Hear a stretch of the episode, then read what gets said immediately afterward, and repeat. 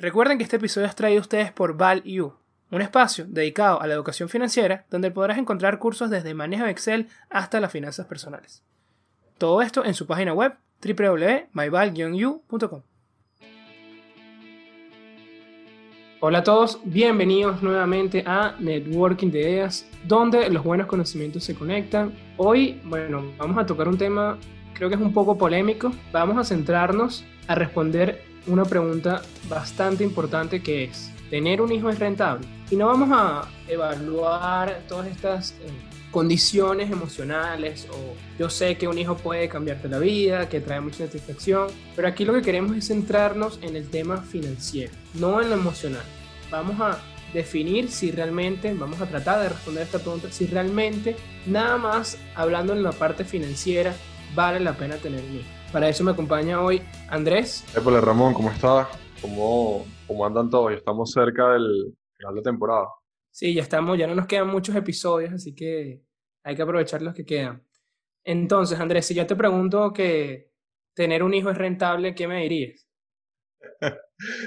Depende, como cualquier, como cualquier inversión. Bueno, quiero recalcar que esto es puramente desde el punto de vista financiero, no quiero que la gente se ofenda.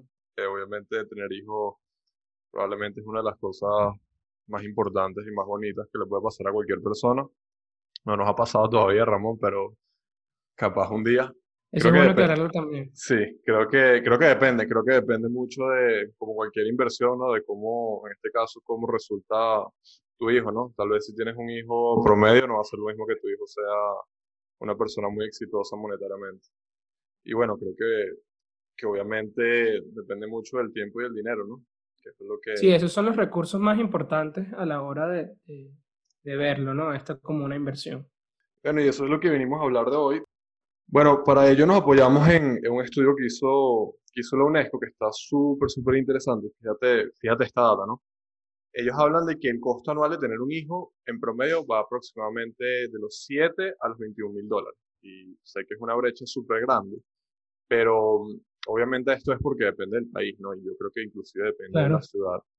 Em, ya por ahí pueden ver también que, que la, la, banda baja o la, la, parte baja de la banda, entonces serían más o menos 7 mil dólares.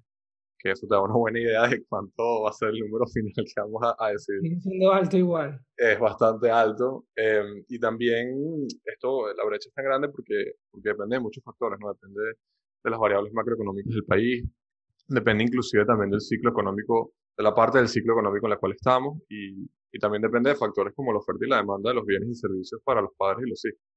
Por ejemplo, un lugar en el que haya muchas escuelas, probablemente el costo de la educación sea más bajo porque hay mayor oferta, eh, pero por otro lado, si estás en un lugar donde hay pocas escuelas, probablemente sea más alto, ¿no?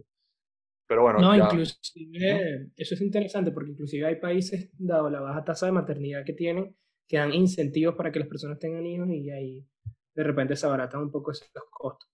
No, y podemos caer, eh, sin caer en mayor detalle, pero caemos también en temas de, de política pública, eh, si la educación es pública o es privada, eh, todo ese tipo de cosas, ¿no? El acceso a la salud. Pero bueno, ya por ahí eh, la UNESCO, que es una institución súper reconocida, te dice que un mínimo más o menos son 7 mil dólares. Por otro lado, en Inglaterra y en Japón se estima de que el gasto de los hijos corresponde casi a la mitad de los ingresos anuales familiares en general. O sea, eh, lo que llaman en Estados Unidos el, el household o, o la, la, la, familia, pues la vivienda, la mitad del dinero más o menos se va nada más en un hijo. Eh, a mí me parece súper, no diría alarmante, pero llamativo, ¿no? Que inclusive en economías desarrolladas, y creo que esto tiene que ver mucho con los costos, ya cuando tienes un hijo, entonces automáticamente la mitad de tus ingresos se van para allá. Claro, sí. También va a ser variable dependiendo del número de hijos, pero sí es, un buen benchmark indicativo de que, bueno, al menos ya deberías apuntar que para tener un hijo por cada dos dólares que ganes, por lo menos deberías dejar reservado uno anualmente para él. No, y me imagino que aquí también entra un tema de economías de escala con, los, con los hijos, ¿no? Porque me imagino que el primer hijo es el más caro, porque ya después el segundo usa la ropa del primero, este, tal vez comparten cuarto, tal vez te un descuento en el colegio porque tienes dos hijos en vez de uno. Totalmente. Eh, no, lo, no, lo, había pensado así, pero, pero ese punto que toca es interesante. Eh, el tercer punto que, que ellos plantean, eh, y aquí te hago la, le dejo una pregunta a, a, nuestros oyentes. Tú que nos estás escuchando, ¿cuánto crees más o menos aproximadamente que cuesta mantener un hijo en Estados Unidos hasta los 18 años, o sea, hasta que es un adulto? Para un segundo, bueno, aproximadamente son 245 mil dólares, eh, lo cual es muchísimo. Eh, estamos hablando de un cuarto de millón de dólares. Hasta los 18, eh, vale recalcar. Sí, sí, asumiendo que a los 18 ya se independizan. bueno, eso es lo que cuesta casi que una casa o un apartamento en, Estados Unidos. En Venezuela. Bastante alto porque sabemos que, bueno, el boogeyman en Estados Unidos son los costos eh, universitarios, ¿no? Estos costos que guardan toda la vida para el college y, bueno, ver este, este gran número de 245 mil sin contar ese efecto es como que, wow. No, y exactamente, ya cuando llegas a la universidad eso se, se dispara, no sé, a 400 mil o tal vez 350 mil dependiendo de la universidad que vaya. O sea, eso es nada más para mantenerlo hasta los 18. Wow. Ya por ahí, bueno, tienen una buena idea. Y, por otro lado, tomamos otro estudio que, que hicieron en México, donde afirman que en México deberíamos reservar al menos 12 mil dólares para los gastos de nueve meses de gestación. O sea, esto es antes de tener el bebé.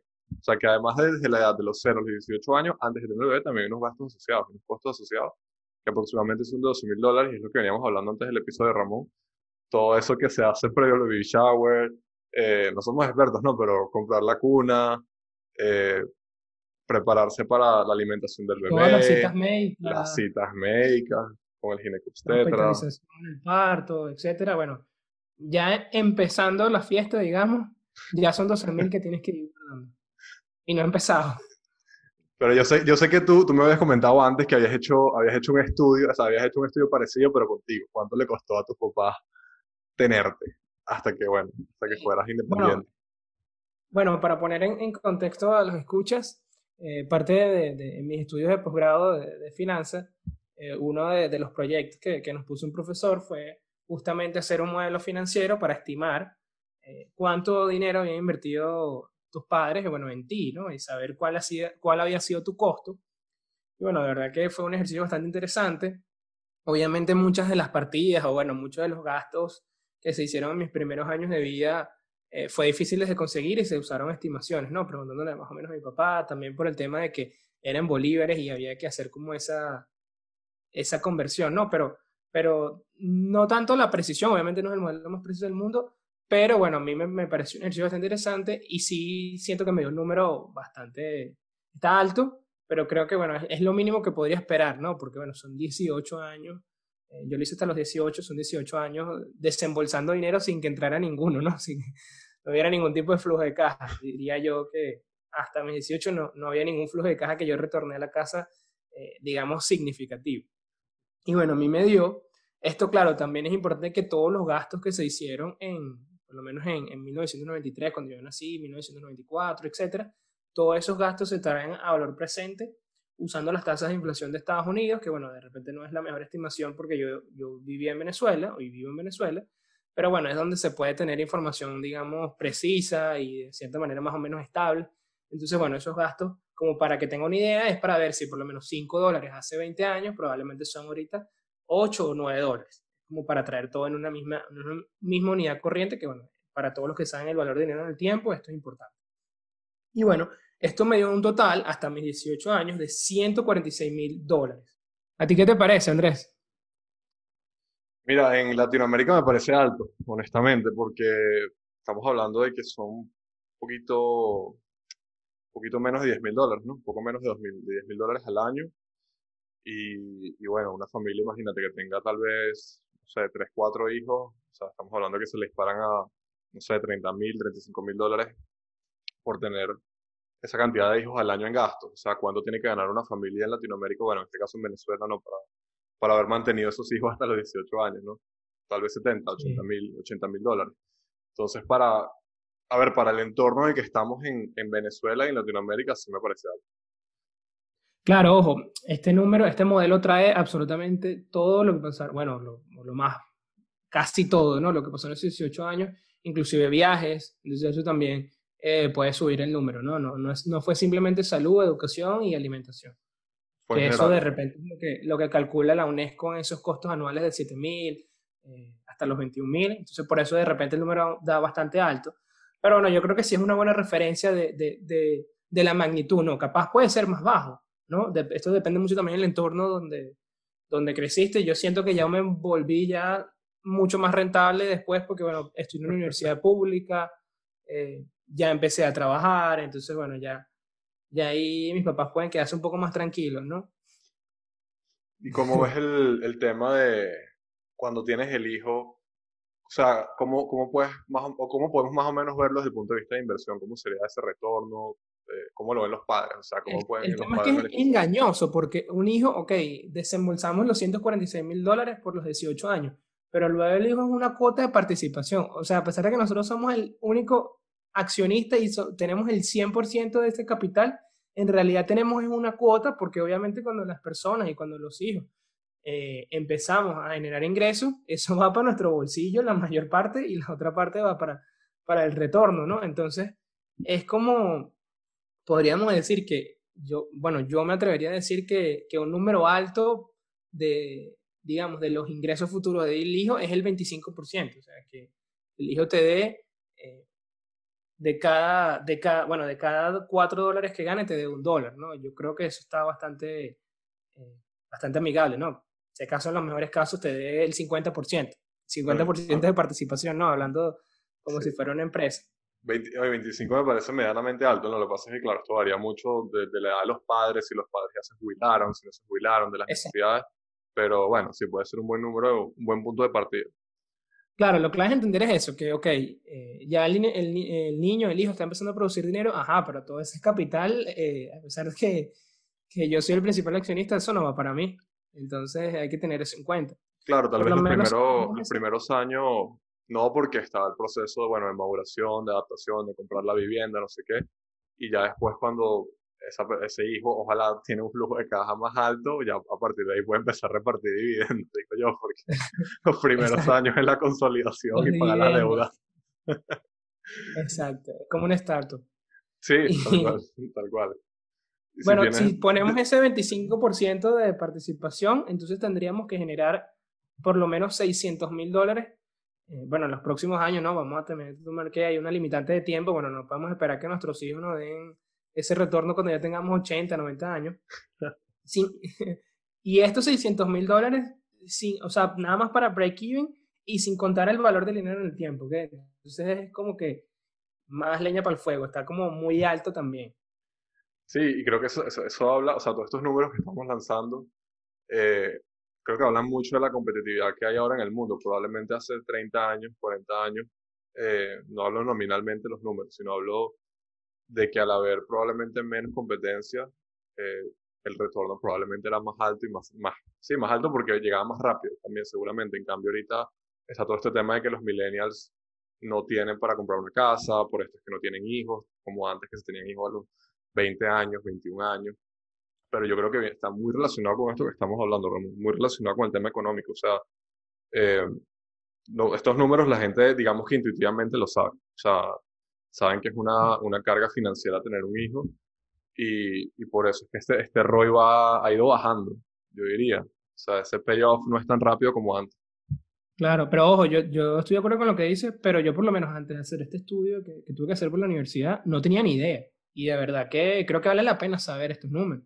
Porque podemos tener una idea de que, bueno, no es rentable, pero ¿qué tanto necesito? Eso muchas veces no lo, no lo pensamos. Sí, tal cual. Eso hay que incluirlo en tu, en tu presupuesto familiar, cosa de que, que hablamos en el, en el curso que vamos a sacar con, con Eduardo Guevara de finanzas personales, ahí es donde entran todos estos temas también. Y no solamente el presupuesto de un año, sino presupuesto, yo diría unos por lo menos cinco años en esa estimación, porque, o sea, ese, ese es un flujo, de, ese es un costo, no sé si fijo, puede ser fijo variable, pero, pero ese es el primer costo que tú vas a pagar. o sea, no hay duda, pues si eres un buen padre, evidentemente. O sea, ese es el, ese, esos costos van fijos. Pues. Estamos asumiendo, obviamente estamos asumiendo que, que, van a ser buenos padres, ¿no? De que van a destinar los recursos de tanto dinero y de tiempo, ¿no? Porque si no sería un estudio completamente diferente. Así es. Y bueno, ya hablando cuando efectivamente ojalá hayan hecho ese estudio y, y tengan ya algunos numeritos de, de cómo puede resultar que, que tengan un hijo, algunas de las variables que deberían considerar o que deberías considerar antes de tener un hijo, bueno, primero obviamente si los costos son, son compartidos, ¿no? Y aquí entra un tema de parejas, si, si están juntos, si están separados, si van a, si, no sé, tal vez si adoptas y eres una persona sola, este, también cómo van a repartir las labores de la casa, ¿no? Está mucho este tema, históricamente hablando, especialmente en Latinoamérica, de que normalmente la mujer es la que sigue en la casa, trabaja, etcétera. Eso obviamente ha cambiado y me parece excelente que haya cambiado. Em, más allá de eso, son variables que debes tomar en cuenta, ¿no? Yo también conozco, conozco padres de, casa, ojo, que son los que se quedan en la casa con los hijos, pero, pero sí, mucho de cómo se van a repartir los gastos, eso es lo, lo primero. Em, y también, sobre todo, si ese flujo de caja lo van a poder mantener cuando tengan el hijo, porque no es lo mismo antes de tener el hijo que tal vez están trabajando que los primeros años cuando tienen el hijo, que, que eso no pasa. bueno, mi mamá va a ser tu socio en esta inversión? Sí, sí, tal cual. Este, bueno, a mi mamá le pasó eso. Mi mamá dejó de trabajar cuando me tuvo em, y el flujo de caja de la casa se vino picada. Pero, pero bueno, ojalá le pueda dar un buen rollo a, mi papá eh, de, aquí unos, eh, de aquí unos años. Creo que ya lo estoy dando, pues. Lo, ya lo, estoy dando, pero, pero igual, sí, eso, eso hay que tomarlo en cuenta.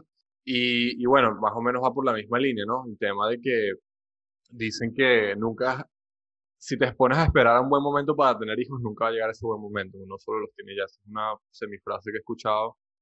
Creo que es parcialmente verdad. Yo creo que es como cuando vas a emprender. De cierta manera, creo que nunca te sientes completamente listo. Creo que lo haces y ya.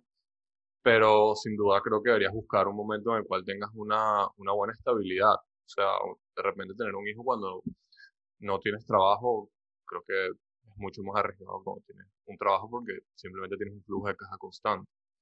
Eh, obviamente tener un hijo cuando estás hundido en deuda, eh, seguramente tampoco es tan buen momento para, para hacerlo. Eh, yo creo que esos son mi, mis, dos, mis dos variables a tomar en cuenta. Variables económicas más importantes, o sea, viéndolo como, como tal cual como una inversión, bueno, sí, los costos son compartidos, es decir, quien va a ser el socio, tú vas a poner todo el capital, lo va a poner tu pareja también la mitad, etcétera y el momento de tener el hijo. ¿Por qué? Porque estamos hablando también del costo del capital. Si eso que tú hablas de la deuda es muy clave porque nos dice cuánto a mí me cuesta el dinero que tengo, cuánto me cuesta mis recursos, dependiendo del momento en que esté eh, de mi vida. Bueno, si estoy en un momento estable, obviamente esos costos van a ser más bajos, lo que va a favorecer la inversión, ¿no? Esto vendría siendo lo que podría ayudarnos a construir la tasa de descuento de esos flujos de caja. Además que también tener una mayor estabilidad va a tener un mayor impacto en el outcome, ¿sí? O sea, si tenemos una situación económica más estable, podemos brindarle de cierta manera mejores recursos a nuestros hijos que podrían, no digo que necesariamente van a hacerlo, que podría aumentar sus probabilidades de éxito futuro. Yo sé que a veces vemos esos casos eh, maravillosos que, bueno, de, de, de, de jóvenes y niños que, especialmente en el mundo del deporte, bueno, que sin ningún tipo de recursos, con recursos muy limitados, llegan al éxito, lo cual vemos que no es una limitante, pero sí, bueno, si hay estadísticamente, si puedes brindar la mayor cantidad de recursos posibles a tu hijo en, en, esa crianza, eh, obviamente vas a va a tener una mayor probabilidad. Pero bueno, siguen siendo probabilidades, nada, nada está garantizado. Nada, tal cual como, como una inversión. Yo lo veo así, si lo vemos puramente financieramente, es tal cual como una inversión, o sea, a ultra largo plazo. Estamos hablando no de 10 años, sino al menos de Mira, ni siquiera 18. Tal vez. Eh... financieramente, no te me pongas emocional ahora al final. No, no, no, cero. y bueno, algunas conclusiones para concluir. Hay algunas que, que ya se han hablado mucho, digamos, en la parte académica en estudios sociales y también económicos. Sabemos que las familias que tienen bajos ingresos tienen una mayor tendencia a tener hijos que las de personas de ingresos más altos, eh, lo cual obviamente acentúa lo que estamos hablando de hacer una cierta planificación financiera familiar antes de tomar estas decisiones. Y bueno, este, obviamente lo que tú venías diciendo, ¿no? Que para concluir, yo creo que de esta, de esto, de esta investigación que hicimos, es que al final del día, por muy emocional que seamos y, y por muy eh, bonito que sea tener un hijo y una familia, al final del día es una responsabilidad y sobre todo es una responsabilidad eh, digamos, multifactorial, pero en este caso financiera. Eh, yo siempre he dicho que, que, los números, los números son números y ya, o sea, y las finanzas son finanzas y ya, y, y, el dinero es dinero y ya, o sea, por mucho que tú ames a tu hijo, si tú no estás produciendo dinero, no vas a poder, no vas a poder darle una buena calidad de vida. Esa es la realidad, por más dura que suene. Y creo que es importante tenerlo en cuenta. que podemos concluir que no es rentable para dar respuesta a nuestra pregunta. Desde el punto de vista financiero, ¿no? Antes de que me caiga encima, creo que eh, puede cambiar inclusive, eh, no, no, no, la vida, pero la perspectiva de una persona que puede tener un hijo, saber que, bueno, que esto financieramente no me va a cambiar eh, mis resultados, no me va a cambiar mi calidad de vida, entonces hay que tomarlo en cuenta, ¿no? Sí, tal cual, tal cual. Este, viéndolo puramente desde el punto de vista financiero, no parece en el modelo que no lo es, a menos de que haya casos específicos, ¿no? Eh, Eso es lo que iba a decir. Bueno, obviamente, como bien menciona, es una inversión. Primero hay que ver lo que es una inversión a largo plazo. Obviamente, las personas van a empezar a generar sus ingresos en promedio en los 16, 17, 18 años. Y, no, y a esa edad, bueno, en Estados Unidos creo que se van a partir de los 21 normalmente, 18 también. Y, y, inclusive siguen siendo gastos en esas primeras etapas, pero bueno, igual es una inversión de años. Es de alto riesgo porque, bueno, a pesar de lo que hablamos de las probabilidades, a pesar de que inclusive tú le des todos los recursos, puede que no, no se tenga retornos inmediatamente o, bueno, puede pasar cualquier tipo de cosas, ¿no? Pero bueno, lo que mencionamos, si todo sale bien, si se alinean las estrellas, podría ser la inversión con el retorno más alto del mundo, porque bueno, para eso basta preguntarle al papá de Messi si tener un hijo fue rentable, ¿no?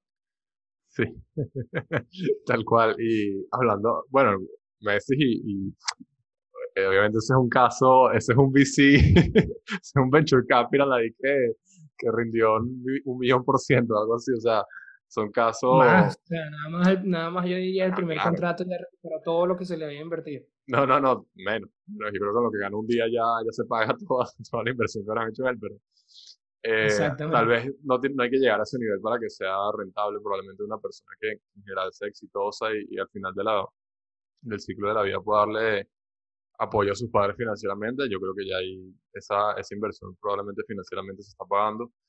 Eh, pero yendo para, para cerrar ya esta parte de, los casos específicos, estaba leyendo justamente ayer, Ramón, que los padres de, Jeff Bezos le, más allá de, todo, de todos estos pagos que hicieron, ¿no? O sea, lo que venimos hablando, de su educación y todo esto que venimos hablando, ellos, cuando, cuando empezó Amazon, ellos le, inyectaron 250 mil dólares, eh, entiendo que en equity, en participación, no en deuda.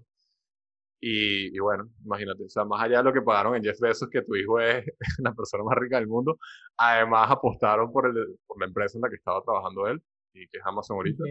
Y bueno, ese ROI habrá explotado. Esos son los números alentadores. Bueno, los que nos dicen que, bueno, eh, con, con, con, esa inversión. Además, otro número alentador es que el 67% de los millonarios en Estados Unidos no vinieron de herencias, ¿ok? Son los que se llaman self-made millionaires.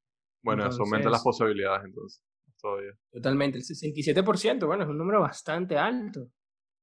Sí, sí. Que bueno, que esto sí que cambiaron la, la calidad de vida completamente y bueno, la, la clase de donde, donde estaba la familia. Bueno, pues, entonces son los números alentadores también. Y bueno, creo que ya para finalizar, eh, reitero que, que, bueno, los números no, no son los, los, más alentadores. Claramente la decisión de tener un hijo no se toma simplemente por un tema financiero, pero creo que vale la pena tomar en cuenta, conocer un poco sobre estos números y que muchas veces tampoco obtenemos o, no nos pasa al momento, bueno, de cuando tenemos un hijo, que bueno, que pudimos elegir o no tenerlo, ¿no? Pero esto es obviamente para los casos en los que se pueda eh, decidir, ¿no? Totalmente, totalmente. Y bueno, es momento de pasar al dato de la semana. Y el dato de la semana es, ¿sabías que Suecia y Dinamarca son considerados los mejores países para formar una familia? Por tener costos educativos no tan elevados y ofrecer una manutención de más de 100 euros mensuales a sus padres hasta que sus hijos cumplan 16 años para el caso de Suecia y 18 para el caso de Dinamarca.